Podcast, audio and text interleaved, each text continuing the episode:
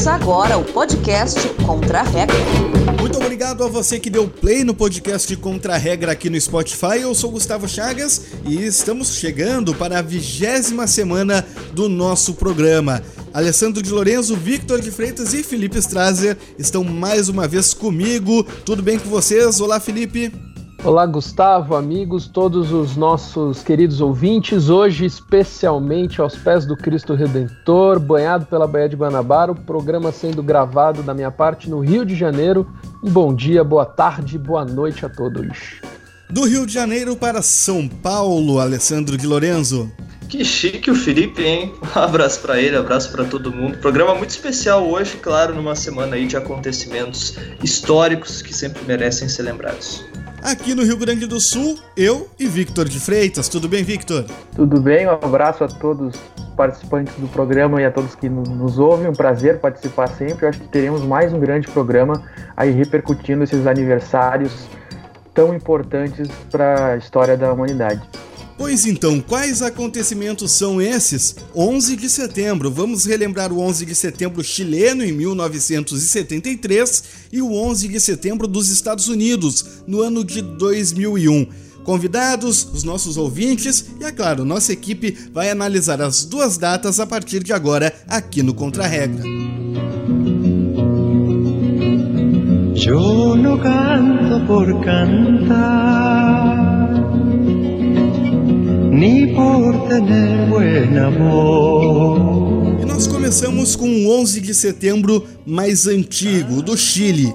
Em 1973, o então presidente Salvador Allende foi derrubado por um golpe militar liderado pelo general Augusto Pinochet, que assumiu o poder e comandou uma ditadura sangrenta no Chile por mais de 15 anos, foi de 73 a 89 uma ditadura que deixou marcas até hoje na história do Chile, e nós vamos desenvolver um pouco mais no início do nosso programa nesta semana. É uma data que é sempre lembrada pelo Chile, pelos chilenos e também no mundo todo e na última semana até no Brasil, porque o presidente Jair Bolsonaro fez declarações, a ex-presidente do Chile, Michelle Bachelet, que é filha de um militar que foi morto na ditadura, um tema que voltou à tona também aqui no Brasil. E para localizar esse fato, esse acontecimento na história, nós convidamos o jornalista e historiador Maurício Brum a falar um pouco mais do 11 de setembro chileno. Ele é autor de dois livros que falam um pouco da cultura do Chile naquela época. Um primeiro livro é Lacante a Infame, a história da prisão política no Estádio Nacional do Chile, e também é autor de Morte e Vida de Victor Hara, a voz da Revolução Chilena. E o Maurício Brum começa explicando o que foi o 11 de setembro de 73 e qual o impacto que a data teve para a história do Chile. O 11 de setembro de 73 no Chile representa uma ruptura.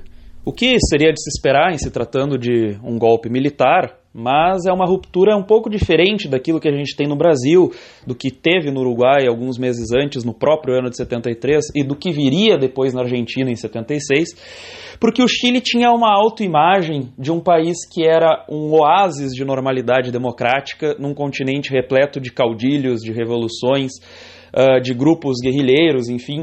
Uh, o Chile acreditava que poderia resolver todos os seus problemas pela via institucional sem jamais recorrer a um golpe pelas armas.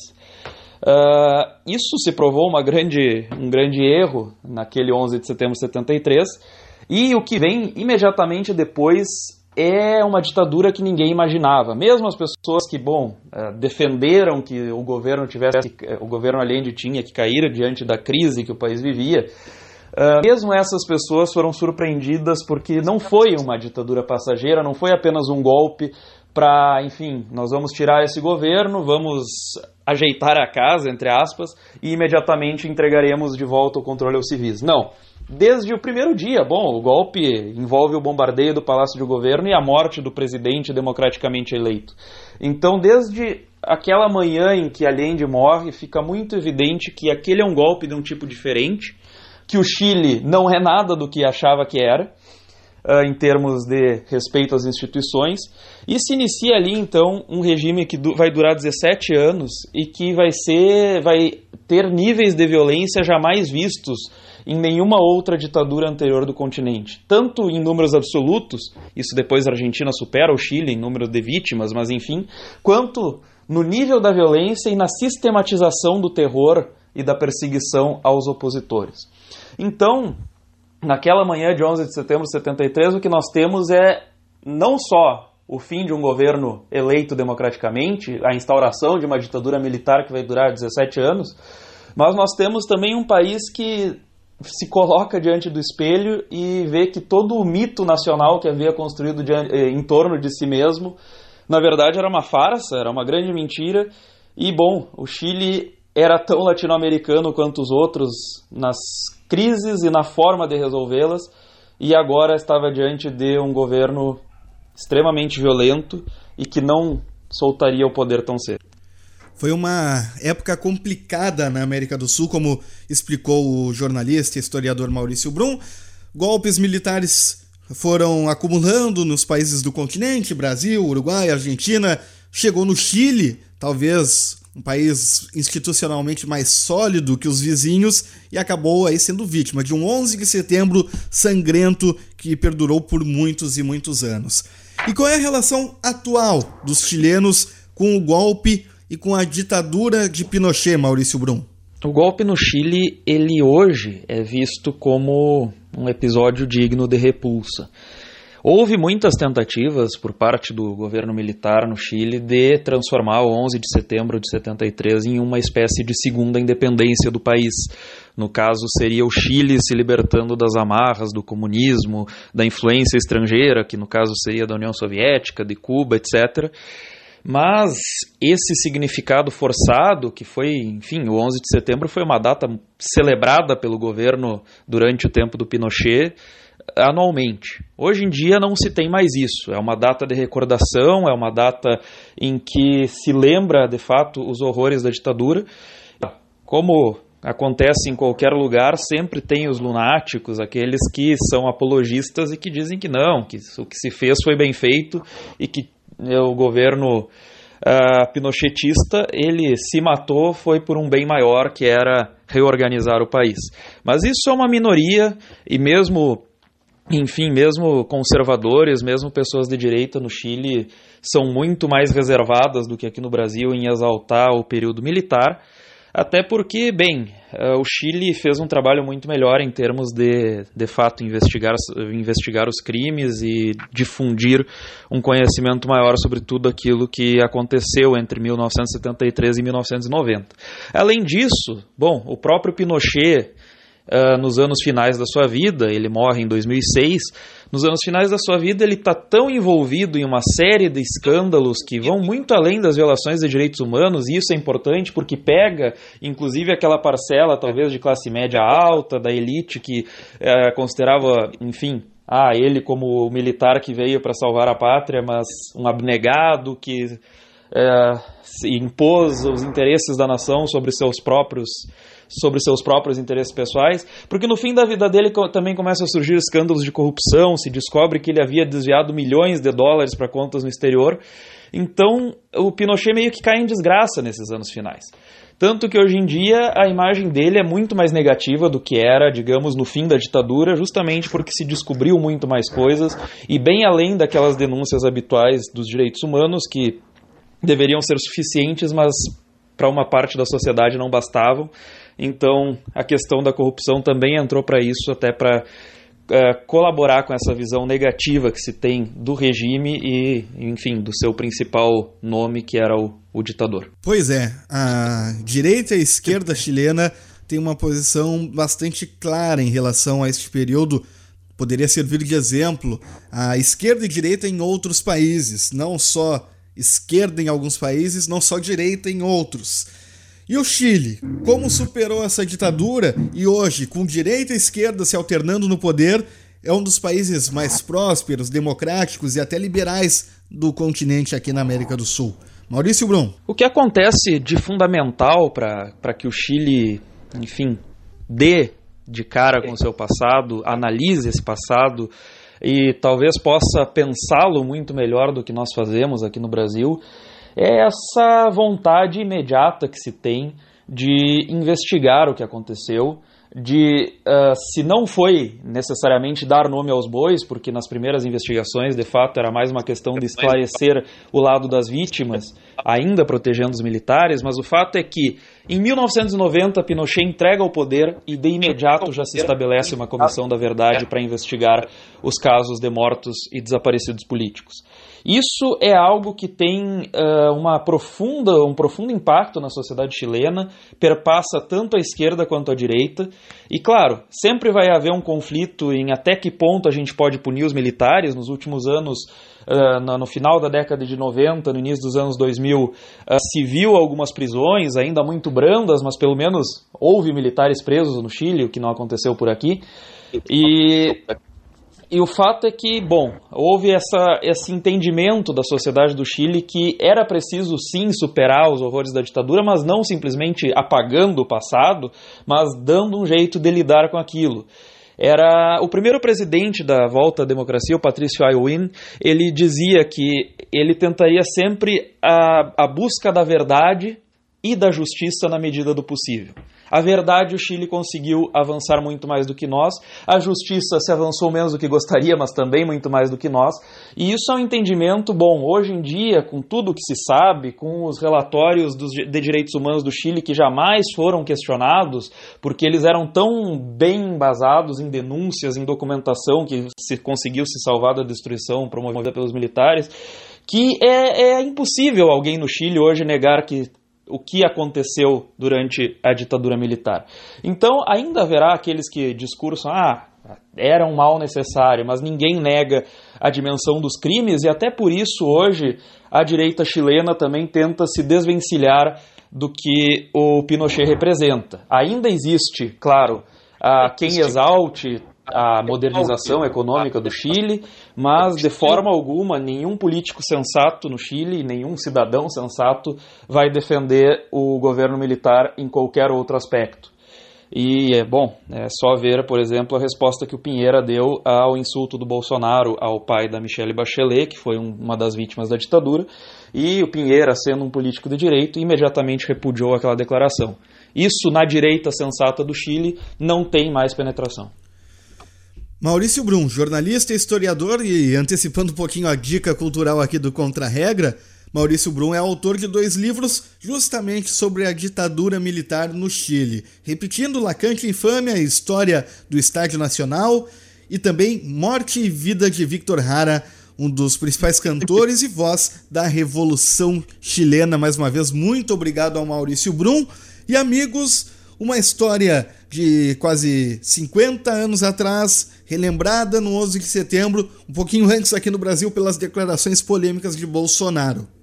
É, o que mais me chamou atenção na fala do, do Maurício é que justamente quando a gente vai fazer um exercício assim de, de política comparada na América Latina entre, por exemplo, o Brasil, Uruguai, Argentina, Chile, é que tanto o Chile como a Argentina, por exemplo, ao invés de calar a memória da ditadura, pelo contrário, foram atrás de todas as informações e trataram tudo de forma uh, institucional e deram todo o segmento que era necessário para que justamente aquilo ficasse vivo na medida em que tivesse que ficar, para que jamais ficasse apagado no seio da sociedade todos os males que a ditadura causou. E isso acaba tendo reflexos de que mesmo quando a a sociedade tende a ter uma guinada tanto à extrema direita ou à extrema esquerda, aquela memória aparece e parece que algo freia ali, coisa que no Brasil, por exemplo, às vezes não se vê, né? No Brasil,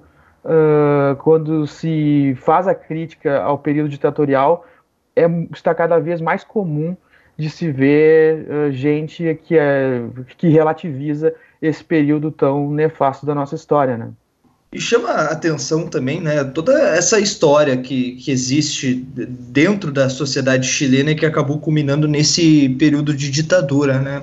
Como o próprio professor trouxe para a gente, o Chile ele tinha uma condição diferenciada, ele entra numa que talvez seja a, a, ditadura, o período ditatorial mais sangrento, ou se a gente quiser comparar fica entre Chile e Argentina, esse período aí de, de, de, maiores atrocidades cometidas pelo governo na época, mas ele consegue dar essa volta por cima, como professor relatou. Eu acho que isso é o mais interessante do Chile, né? Como o Chile era considerado um país bom na América Latina, como ele voltou a ser considerado hoje um, um país bom, ele é talvez a referência dentro do continente e, e, mas como ele também enfrentou dentro desse oásis de tranquilidade, para usar uma expressão que o próprio professor utilizou na sua fala, um período horrendo dentro da sua história. E até puxando um pouco mais para perto da gente, claro que houve homenagens às vítimas da ditadura chilena nessa última semana, que se completou em mais um aniversário. E um aniversário nem sempre precisa ser positivo, né? Mas uma lembrança do que aconteceu. Uh, um grupo de mulheres lá em Santiago, a capital do Chile, vestidas com roupas pretas, saíram pelas ruas, fizeram paradas nos locais que foram utilizados como centros de tortura pelos agentes da ditadura de Augusto Pinochet, uh, justamente para lembrar este golpe militar que aconteceu no país e também mostrando um pouquinho do que é essa relação da sociedade com esse período. Essas mulheres afirmando que jamais vão perdoar ou vão esquecer o movimento que depôs o então presidente Salvador Allende lá em 11 de setembro de 1973 e é algo que vai passando de geração para geração. E é curioso, né, que nem o Alessandro falou, para não deixar esquecer, e até um do, uma, das referências do professor, né, o Estádio Nacional do Chile, e muitas dessas atrocidades que aconteceram no Chile, que o Alessandro e o Victor falaram, aconteceram no Estádio Nacional do Chile, e o estádio hoje já modernizado, né, final de Copa América, uh, final vai ser final de Libertadores, né, da América, agora 2019, tem um pedacinho dele que ainda remete a, aos anos 70 e 80, uh, ah, com as arquibancadas ainda antigas, de onde aconteceram, onde muitas pessoas foram presas, e tem um, um, um, escrito, né, está pintado ali, um povo sem memória é um povo sem futuro. E é isso que parece estar escrito no chileno mesmo, uh, porque no Chile, é, quem critica a ditadura é de esquerda e de direita. E quem apoia a ditadura, que nem o, o professor, o jornalista, ele falou, né? É quase um louco, né? Então, eh, ele não é sensato quem, quem apoia. Então, assim, o chileno tem nele isso, ele tem a memória para ele ter um futuro. E foi o que deu para ver. O Chile era um país do futuro, antes da ditadura, e depois da ditadura continuou sendo, porque o chileno se lembra, né? O chileno é um povo com memória, vamos dizer assim. Em 1988, os chilenos votaram num plebiscito para definir se Augusto Pinochet permaneceria ou não no poder até 1997. Veja só, poderíamos chegar na, na beirada do terceiro milênio com Pinochet no poder. Os chilenos foram às urnas e decidiram não 56% dos votos contra 44% que queriam a permanência de Pinochet. E tem a questão simbólica, o voto não, não, uma palavra negativa, o peso de que quem quer liberdade, quem quer democracia, vota não. Mas o não venceu com um grito de liberdade dos chilenos. A palavra foi negativa, mas o resultado do não foi muito positivo quando caiu Pinochet do, de, sua, de seu governo trágico, com resultados muito negativos na história do Chile. It's 8:52 here in New York. I'm Bryant Gumbel. We understand that there has been a plane crash on the uh, southern tip of Manhattan. You're looking at the uh, World Trade Center. We understand that a plane has crashed into the World Trade Center. We don't know anything more than that. We don't know if it was a commercial aircraft. Appeared to bank sharply and mm. smash directly, perhaps purposefully, into, oh my goodness. Oh God. There's another one. Oh. Oh my goodness, there's another this one. seems to be on purpose. Oh my goodness, another now you. Now it's obvious, I think, that uh, th there's a second plane just crashed into the World Trade Center. I think we have a terrorist act. 28 anos depois do 11 de setembro chileno, o 11 de setembro dos Estados Unidos. E esse, tenho certeza que todos que nos ouvem, ou não, né? Tem gente nova nos ouvindo, mas nós pelo menos lembramos. 11 de setembro de 2001, aviões é, se chocam contra as Torres Gêmeas, foram sequestrados por terroristas. Um avião também atinge o Pentágono em Washington e outro ainda foi sequestrado e caiu num terreno no interior dos Estados Unidos. Aquela data ficou na história do país, quase 3 mil pessoas morreram naquela data. E hoje também nós lembramos do 11 de setembro dos Estados Unidos. E eu pergunto de cara a vocês, qual a memória de Victor, Alessandro e Felipe daquele dia, aquela terça-feira em 2001? Eu tava voltando da escola, assim. E aí tem aquela velha discussão, né, que eu descobri essa semana na internet, que tem uma discussão de pessoas dizendo que foi cortado um episódio de Dragon Ball Z na Globo essa semana por causa dos atentados. Não foi bem isso, né? Teria o, o episódio, mas a Globo já tinha cortado a, a, transmissão anteriormente da TV Globin. Mas eu tava voltando da escola com a expectativa de ver desenho e cheguei em casa, assim, tava o Carlos Nascimento falando e aquele clima de extrema tensão e as pessoas ao mesmo tempo tentando entender o que, que tinha acontecido. Assim. Agora, portanto, são as duas torres do World Trade Center atingidas pelo incêndio depois do choque com os aviões. Foi bem. E aí eu lembro do meu pai me falando assim: Pô, os caras foram lá, derrubaram as torres, não sei o quê. Foi bem. bem... E a gente era, eu era jovem, tinha 11 anos, não, tava, não entendia nada do que estava acontecendo. Assim. Bom, eu tenho talvez o, o, relato mais senso comum entre todos que acompanharam o 11 de setembro, que é aquele velho relato, e, e, aí fui surpreendido também com essa de que não era Dragon Ball Z, porque na minha cabeça era, mas talvez um pouco influenciado por esse mito popular aí que se criou, mas eu estava vendo o desenho, portanto, na TV, quando houve a vinheta do plantão e todos os acontecimentos, eu tinha nove anos de idade, e, enfim, pouco sem saber direito o que, que significava, qual que era o tamanho daquilo, a gente acaba entendendo pouco depois, né, a gente cresce e aí a gente percebe o, que momento que a gente acabou uh, percebendo e, e, vivendo, praticamente em loco, né, porque é, é, aquela história, ninguém viu o primeiro avião colidir contra as torres gêmeas, mas todo mundo viu o segundo, porque a partir do primeiro uh, se começou, obviamente, uma cobertura ao vivo com imagens nas torres gêmeas, os, re, os resgates, quando, para pânico geral, o segundo avião também chega e, e, enfim, a segunda parte dessa tragédia acaba acontecendo. Uh, acho que a grande maioria até dos nossos ouvintes deve ter um relato muito semelhante. Uh, a pessoa que está em casa vendo TV, aí se surpreende com o que está acontecendo e acaba acompanhando o restante, vendo a segundo, o segundo avião colidindo ao vivo. Bom, e, o meu caso é, é, é, meio parecido com até o do Victor, né? Tem um, um, professores de, de sociólogos, professores de história, eles sempre dizem que existem fatos marcantes, né, na humanidade que aquilo que fica meio que para sempre, né? E uma das perguntas é feita é sempre aquela: onde você estava no 11 de setembro? Só aqueles fatos que as pessoas dificilmente esquecem. O fato tão marcante que as pessoas ela sabe onde elas estavam, né? É que nem eu falar assim, ah, o que que tu estava fazendo às 10 da manhã, às vezes do, de semana passada? Aí o cara vai falar, pô, não sei. Mas o 11 de setembro o cara sabe o que ele estava fazendo. E eu estava no colégio, estava tendo aula de artes, para ver como é que a gente não esquece, tava tendo aula de artes no colégio, e a aula de artes estava sendo feita no pátio, e um, eu tinha 10 anos, e um pessoal mais velho, não sei se de ensino médio, estavam vendo algo numa TV, numa, na, na, na, lanchonete do colégio, e um deles falou para outro atacar o Pentágono. Eu não tinha a mínima ideia do que era o Pentágono com 10 anos de idade, a não ser a forma, a forma geométrica. E atacar o Pentágono. Eu fiquei, atacar o Pentágono e todo mundo juntou na TV. E eu fiquei, o que, que é o Pentágono?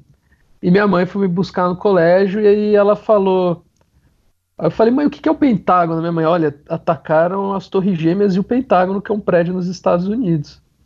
E aí, chegando em casa, claro, liga a TV e, e vê aquela cena, né? As torres, a gente, que no Alessandro falou, nós vemos as torres caindo ao vivo na TV. Só um instante, Simone, para dizer que todo o centro financeiro da ilha de Manhattan aí está coberto a pela A torre fumaça. acaba de desabar. Desabou a torre, desabou uma das torres do World Trade Center. Uma das torres acaba de desabar. Nós vimos as pessoas se jogando das torres, né? Ao vivo. E eu vou dizer até para vocês assim, quando eu era pequeno, meu pai tinha ido aos Estados Unidos e tinha trazido uma foto, né, das torres, né, junto das torres, eu, achei, eu achava aqueles prédios legais, porque eram dois prédios iguais. Criança, né, dois prédios gigantes iguais. Eu falei, pô, um dia eu queria ver isso. Não posso, né, estragaram um sonho de infância. Mas, como muitos dos nossos ouvintes, estava no colégio, estava ou vendo ou tentando ver a TV Globinho. Eu não tinha ido pro colégio ainda, eu estudava de tarde. Tem uma memória daquela manhã, eu tinha Deixa eu fazer as contas aqui. 2001 eu tinha 7 anos. Ia fazer 8 daqui a algumas semanas. E estava vendo, fui pro colégio, me lembro que aquela tarde foi de trabalho sobre paz, evitar guerra, né? Um, um, dia focado naquele acontecimento, mas me lembro muito da noite no Jornal Nacional e do outro dia, e até hoje eu tenho guardado o jornal do dia 12 de setembro de 2001, com a cobertura daqueles atentados, o Correio do Povo, aqui de Porto Alegre, eu tenho o jornal até hoje guardado como uma lembrança de uma data tão marcante para a nossa história. E no Twitter nós perguntamos para quem acompanha o arroba qual a sua memória, onde você estava no 11 de setembro de 2001. E muita gente participou. A Ananda Miller que talvez você não conheça de nome, mas é a voz das nossas vinhetas aqui no Contra-Regra, disse que estava assistindo televisão, tinha 14 anos. O Andrew morava em Arananguá, Santa Catarina, e estava vendo desenho e estava irritado porque não conseguia mais ver o desenho. A Laura Gross estava chegando da aula, o Roberto ele estava no mercado e viu a imagem dos atentados passando pela TV do supermercado. Outras pessoas também mandaram aí. Yasmine estava em Porto Alegre quando viu o plantão e na noite anterior ela lembra de ter visto o filme, a reprise do filme Rambo no Afeganistão. O Afeganistão seria, mais uma vez, assunto pós 11 de setembro.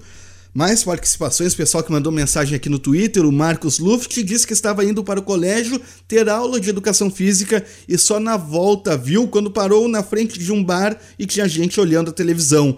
O Rudimar estava no trabalho e o Jorge Alberto Soruco estava no centro aqui de Porto Alegre e viu um grupo de pessoas na frente de uma loja olhando a TV e disse que jamais esquecerá daquele dia.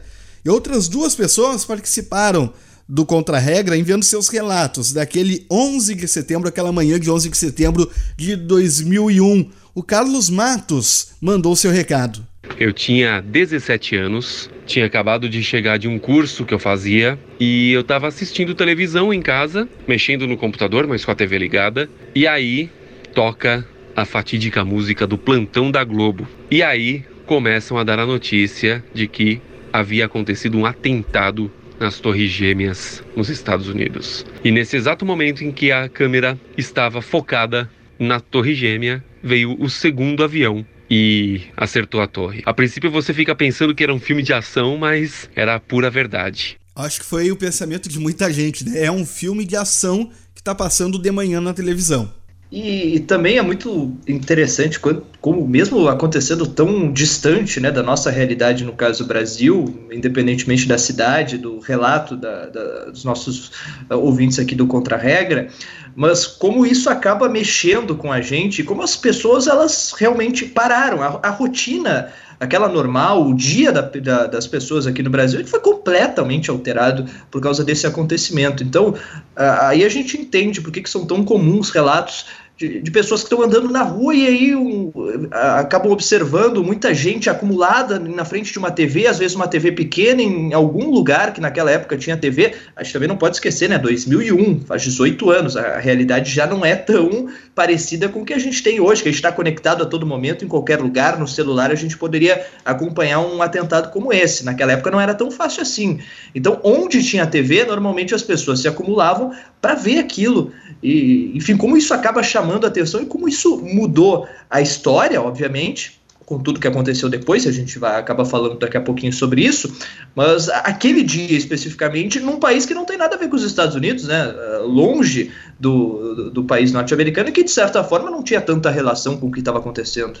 E, e é, até para complementar o Alessandro, é, é curioso porque é muito terror, o terrorismo, né, esse tipo de é, conflito, ele, é, ele ataca o dia a dia, né? Então, na verdade, eram pessoas que estavam no trabalho pessoas que estavam visitando e, e, e, que sofreram com isso, né? Então uh, a, a, com o dia a dia do cidadão, diferentemente de uma guerra, né? Digamos assim, uma guerra, uma coisa mais formal que implica no cidadão, mas implica forças do Estado, soldados.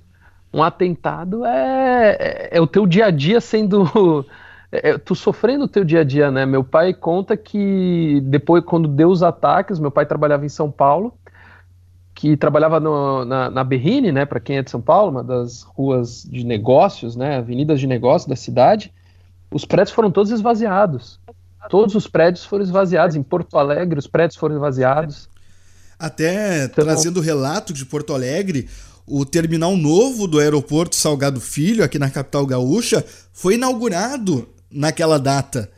Então também teve a dúvida: é, tá, será que é um caso isolado nos Estados Unidos ou o mundo corre risco de sequestros de aviões? Claro, Porto Alegre não, não teria, assim, um, em comparação com Nova York, mas o susto foi tão grande que se levantou a dúvida. Porque, na verdade, naquele momento, naquele 11 de setembro de 2001, muita pouca gente sabia o que, que era Al-Qaeda, o que, que era um grupo terrorista. Essa guerra ao terror ela basicamente, assim, a gente pensando num, num, contexto mais global, ela começou nesse momento. E aí sim é que a gente começou a entender uh, o que estava acontecendo de fato no Oriente Médio, o que, que esses grupos estavam buscando, por que os Estados Unidos foram alvos e por que outros países acabaram sendo alvo uh, hoje dessa, dessa guerra, de, desse terrorismo, como, como é chamado, e, e até a gente não fazia a menor ideia de como ter uma segurança em relação a isso, como evitar um atentado terrorista, a guerra ao terrorismo, como se faz? Tudo isso a sociedade aprendeu a partir daquele momento. Houve duas ondas de ataques terroristas depois do 11 de setembro. Começou com 11 de setembro, depois os ataques a Madrid, a Londres, logo na sequência, 2003, 2004. E depois, agora na década atual, os ataques a Paris, também a Londres, né? Ataques que voltaram a ocorrer aparentemente no último ano, acalmaram, mas o mundo sofreu essas ondas pós 11 de setembro. É, eu acho que uma coisa não tem tanto a ver com isso, mas que me chama a atenção quando eu analiso essa, esse processo em que acontece uma coisa e aquilo e mesmo num período em que a gente, como tu disse, o Alessandro, a gente ainda não estava tão conectado, se espalha um sentimento ao mesmo tempo de medo, mas que também eu acho que assim era um sentimento de empatia, sabe? uma empatia que se mostrou universal, assim, mesmo num, num momento, num quadro de tantas diferenças culturais entre as pessoas, o sentimento de empatia com o que estava acontecendo com aquele povo, eu acho que tomou conta de todo mundo, sabe? O Carlos mandou o nosso primeiro áudio. O Carlos é o nosso ouvinte de São Paulo, mas também temos ouvintes em Minas Gerais. E o Jonatas Cotrim conta qual a lembrança que ele tem de 11 de setembro de 2001. Eu não lembro da hora do atentado porque eu estudava de manhã, então eu estava na escola e eu lembro só depois que meu pai foi, foi buscar eu e minhas irmãs e a gente entrou no carro e aí meu pai eu perguntei alguma coisa, meu pai só falou assim: "Não, não fala, não fala agora não, porque eu tô querendo ouvir o rádio". E aí a gente ficou ouvindo a, a narração, né, explicando, contando o que tinha acontecido. E aí meu pai me explicou também o que tinha acontecido, falou que tinham jogado um avião contra uns prédios lá nos Estados Unidos. E eu fiquei assim: "Nossa", porque eu tinha eu tinha uns 7, 8 anos. Uma lembrança interessante, todo mundo falou das lembranças da TV, principalmente na Globo. O Jonas tem uma lembrança do rádio, um acompanhamento um pouco diferente do 11 de setembro. E tem uma questão, eu particularmente gosto de acompanhar esses textos históricos, esses momentos históricos, melhor dizendo, como a imprensa noticiou na época. E no YouTube eu já vi algumas vezes o ao vivo, breaking news das emissoras americanas na manhã de 11 de setembro. Elas estavam com noticiários normais na CNN, na NBC, programas matinais, intervalo comercial e dois, três minutos depois do primeiro avião, a imagem, uma das torres gêmeas pegando fogo. Não se sabia direito o que era, se era um incêndio, uma explosão, Algumas pessoas, testemunhas, entraram em contato com as redações falando que um avião teria batido na torre e não se sabia o tamanho do avião, quando alguns minutos depois se vê ao vivo, como vocês falaram, um avião de grande porte, um jato atingindo a segunda torre e aí tudo é história. Tudo é história e tudo também é presente. O presidente dos Estados Unidos, Donald Trump, é, participou das homenagens que ocorrem anualmente nos Estados Unidos e o Victor de Freitas traz detalhes, Victor. Isso mesmo, na cerimônia que marcou os 18 anos dos atentados de 11 de setembro, o presidente dos Estados Unidos prometeu intensificar o combate a militantes islâmicos no Afeganistão. Acompanhado da primeira-dama Melania, Melania, Donald Trump colocou flores em um memorial em homenagem às vítimas no Pentágono, um dos alvos dos ataques da Al-Qaeda. Em discurso, ele disse que não é possível apagar a dor ou reverter o mal daquele dia sombrio, mas prometeu intensificar os ataques contra militantes islâmicos no Afeganistão. Trump falou sobre a tentativa frustrada de promover um diálogo de paz com o Talibã. O encontro previsto foi cancelado após o ataque que matou um soldado americano e mais 11 pessoas no Afeganistão na semana passada. Donald Trump havia prometido retirar todos os 14 mil militares que estão em território afegão, mas disse que isso será feito na hora certa. E em Nova York, onde ficaram, ficavam as Torres Gêmeas, também houve homenagem às vítimas. Só para voltar um pouquinho, acho que isso, isso é muito também importante, né? Essa fala do presidente Donald Trump em relação aos militantes islâmicos no Afeganistão, mais especificamente ao Talibã, né? Uh, encaixa muito na, nesse tema de, do 11 de setembro, enfim, do terrorismo e, e tudo que se seguiu. Uh, é, é, uma mudança de postura do presidente norte-americano, agora a gente falando mais né, do, do presente e o que pode vir para o futuro, porque estavam em andamento aí conversas de paz com o Talibã, algo até histórico. O Afeganistão ele é um país que, desde a invasão dos Estados Unidos, uh, não conseguiu se recuperar, né? Até hoje, os Estados Unidos vem diminuindo o número de militares do contingente militar no país, mas a, a situação no Afeganistão, também dividido por esses grupos, especialmente pelo, pelos extremistas do Talibã, é, é bastante desoladora. E, e, agora muda-se né, completamente esse discurso a partir da morte desse soldado norte-americano, com Donald Trump prometendo, inclusive, aumentar uh, intensificar os combates aos grupos militantes. Uh, vamos prestar atenção também, porque existe uma promessa de retirar as tropas norte-americanas de lá, se isso daqui a pouco pode ser modificado a partir desse ataque, uma série de ataques que infelizmente acontece praticamente diariamente no Afeganistão. Uh, é, eu acho que eu acho que desde o ataque de 11 de setembro, de uma forma geral, o combate a, é preciso discutir de forma ampla a efetividade do combate ao terrorismo, já que a grande opção, principalmente por parte dos Estados Unidos, mas de outros estados também, a, a opção tem sido sempre pela guerra e pela invasão.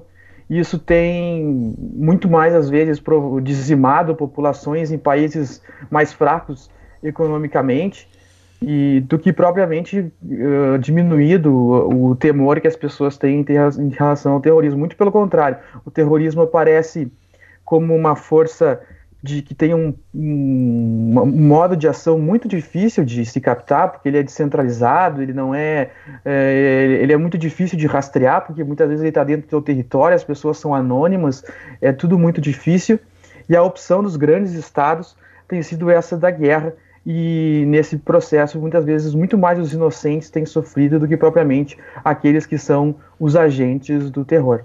E pasmem, Donald Trump nesta semana demitiu o assessor de segurança dos Estados Unidos, Joe Bolton, sob o argumento de que Joe Bolton gosta muito de guerra e Donald Trump acha que ele forçava um pouco a barra. Vejam só Donald Trump sendo a, a voz ponderada na política americana. Lista da semana.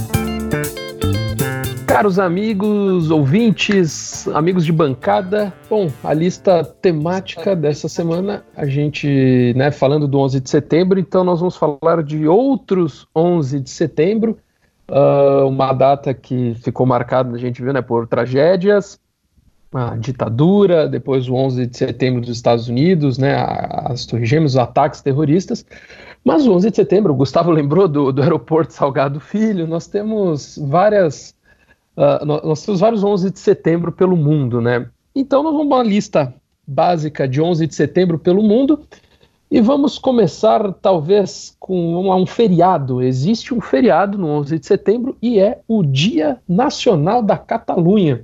Então, toda aquela região da Espanha, né, a Catalunha, comemora no dia 11 de setembro, por incrível que pareça, a sua derrota né, no, na Guerra de Sucessão Espanhola quando a Catalunha deixa de ser uh, uh, uh, independente, deixa de ter suas próprias instituições e leis e acaba virando depois parte da Espanha.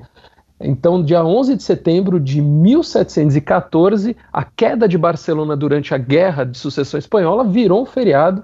A partir desse dia, né, virou um feriado na Catalunha. Então, se comemora naquela região que tem Barcelona como sua principal cidade. O Dia da Catalunha é um feriado local o 11 de setembro. Um dia, digamos, de festa e de lembrança para uma região que é muito voltada para o separatismo, né? Tem, nós já sabemos, nós vimos recentemente toda a questão separatista da Catalunha. Também no dia 11 de setembro vamos falar de nascimentos. Franz Beckenbauer, né? O grande Beckenbauer, o jogador de futebol alemão, o zagueiro, já foi zagueiro, foi volante, meio campo Beckenbauer nasceu no dia 11 de setembro de 1945, um dos maiores jogadores da história da Alemanha, uh, campeão do mundo. Como jogador e como técnico. Como técnico. Ele e Mário Jorge Lobo Zagallo.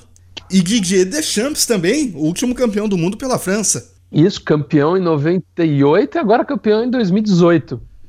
E o Beckenbauer, um dos maiores jogadores da história, nascido no dia 11 de setembro de 45. Outro nascimento, e esse famoso também, é o Theodor Adorno. O Adorno, para quem estuda comunicação, para quem estuda sociologia, é um nome muito do comum. O Adorno nasceu dia 11 de setembro de 1903, também alemão.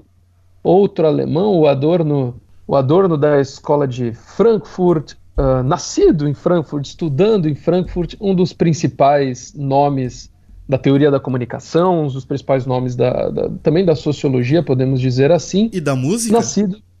E da música, soubemos agora, né? Recentemente. É ele que, ele que fez as músicas dos Beatles, né? no, dia, no dia 11 de setembro de 1903. Também uma morte ocorrida em, uh, no dia 11 de setembro, a morte de Nikita Khrushchev, ou Nikita Khrushchev, o ex-líder da União Soviética, morreu em 1971. Um, um, foi secretário-geral do Partido Comunista da União Soviética de 53 a 64, uh, líder já na época, né, de uma das épocas da, mais famosa, né, da, de maior conflito, talvez, né, possibilidade de conflito da União Soviética e dos Estados Unidos, a questão da Baía dos Porcos, a, a construção do Muro de Berlim, aquele pós-guerra, né, 53, né, aquele período pós-guerra, conquista do espaço. Então, um dos líderes mais importantes da União Soviética faleceu no dia 11 de setembro de 71, na cidade de Moscou. E por fim, vou deixar isso para a alegria de Gustavo Chagas, o nosso mais gaudério dos, dos integrantes do Contra-Regra, a proclamação da República Rio-Grandense no dia 11 de setembro de 1836, né, para quem não conhece, a Revolução Farroupilha é comemorada no dia 20 de setembro, feriado no Rio Grande do Sul. O início da Revolução Farroupilha, 20 de setembro de 1835, mas a proclamação da República Rio-Grandense, digamos, a separação do Rio Grande do Sul do Brasil, foi no, no, dia 11 de setembro de 1836 e durou até 1845, quando termina a, a, a Guerra dos Farrapos. Não chegou a ser uma república, digamos assim, aquela coisa, proclamou, a guerra continuou, em 1845 tudo terminou, voltamos tudo a ser Brasil, e com isso, né, amigos, quero dizer comentários dos senhores sobre o 11 de setembro pelo mundo, né, pelo mundo, nascimentos e pelo Rio Grande também, né, Gustavo? Duas eu, coisas. Eu só queria em... comentar esse, esse último 11 de setembro, né, mais vinculado aí à história gaúcha, que na verdade não é nenhum comentário, é um pedido. Toca o hino rio-grandense e o Gustavo eu queria que cantasse pra gente. Essa é a resposta para Alessandro de Lourenço e nós vimos na sempre boa lista do Felipe uma coisa em comum entre a Catalunha e o Rio Grande do Sul. Movimentos separatistas fracassados com a população comemorando sua derrota. Nossa, Gustavo. E, e, vale lembrar que nós estamos próximos do 20 de setembro, né? Quando será lançado esse programa, é próximo do 20 de setembro. Então, uma data toda gaudéria, o Gustavo ataca instituições gaúchas, Gustavo. A opinião dos comunicadores não necessariamente é... representa a opinião do contra-regra, eu falo por mim. o, pro, o, pro, o, próximo contra-regra é direto do acampamento Farroupilha, especial, vídeo de especial, Farroupilha. A gente vai ter que buscar um novo apresentador. Todo mundo pilchado.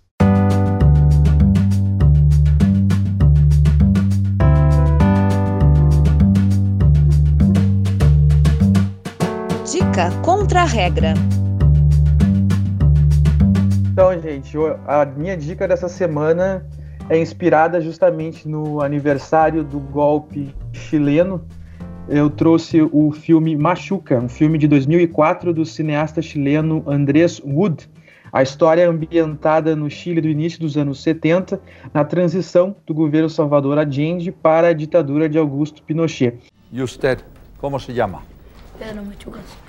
No escucho, más fuerte. Pedro Machuca. ¡Más fuerte! ¡Pedro Machuca!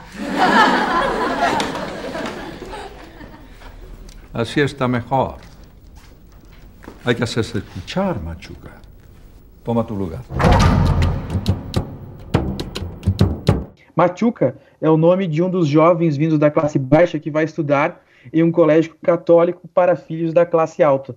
Lá, ele faz amizade com Gonzalo Infante, que é um aluno do colégio, que vem da classe alta, das classes abastadas, e eles fazem uma amizade que faz com que ambos conheçam o mundo um do outro uh, e tracem sonhos juntos e tenham várias experiências. É muito interessante porque contrasta no filme as experiências infantis, juvenis, as festas, andar de bicicleta junto, toda aquela vivência juvenil, de, vivaz que passa essa experiência contrasta com o momento tenso e violento que vive o Chile. É, uma, é um, um, contraste interessante que passa uma ideia bem interessante do que, que se passava no Chile naquele momento. Então, é uma ótima sacada do cineasta André Azud, que chegou a ser premiado no encerramento da quinzena dos diretores, uma mostra paralela do Festival, Festival Internacional de Cinema de Cannes, na qual foi a sua estreia mundial. Uma dica bem interessante, um filme que nem todo mundo conhece e que nos permite, através da ficção, conhecer um pouco mais daquele período. Seguindo nesse tema Chile, o 11 de setembro chileno, a minha dica também é sobre este assunto.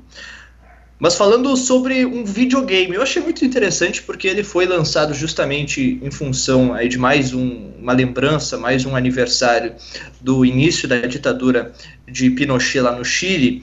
E é um, um game diferenciado, Dirty Wars ou Guerras Sujas. É um videogame com uma temática bem chilena. É o seguinte, a trama é a seguinte: personagens, cenários e argumentos, tudo se baseando na ditadura chilena.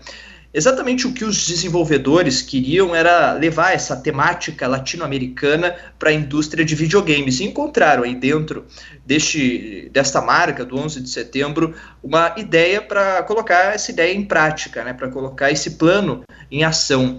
O enredo do, do jogo, a trama desse videogame, é, ela se desenvolve a partir da luta de pessoas, de manifestantes, opositores ao regime ditatorial contra a repressão de Augusto Pinochet.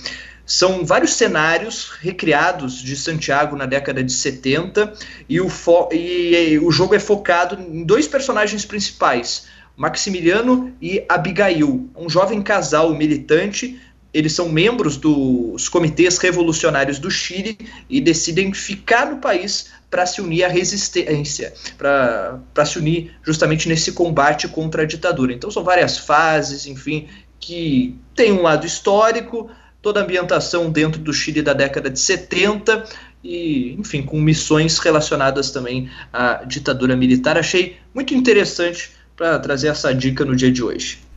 A minha recomendação é do 11 de setembro americano e não é necessariamente uma recomendação cultural, mas envolve um personagem da indústria cultural dos Estados Unidos.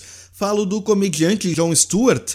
Ele é o, foi o apresentador do Daily Show por muitos e muitos anos. Hoje ele não apresenta mais o programa, mas é um dos principais nomes do humor político nos Estados Unidos.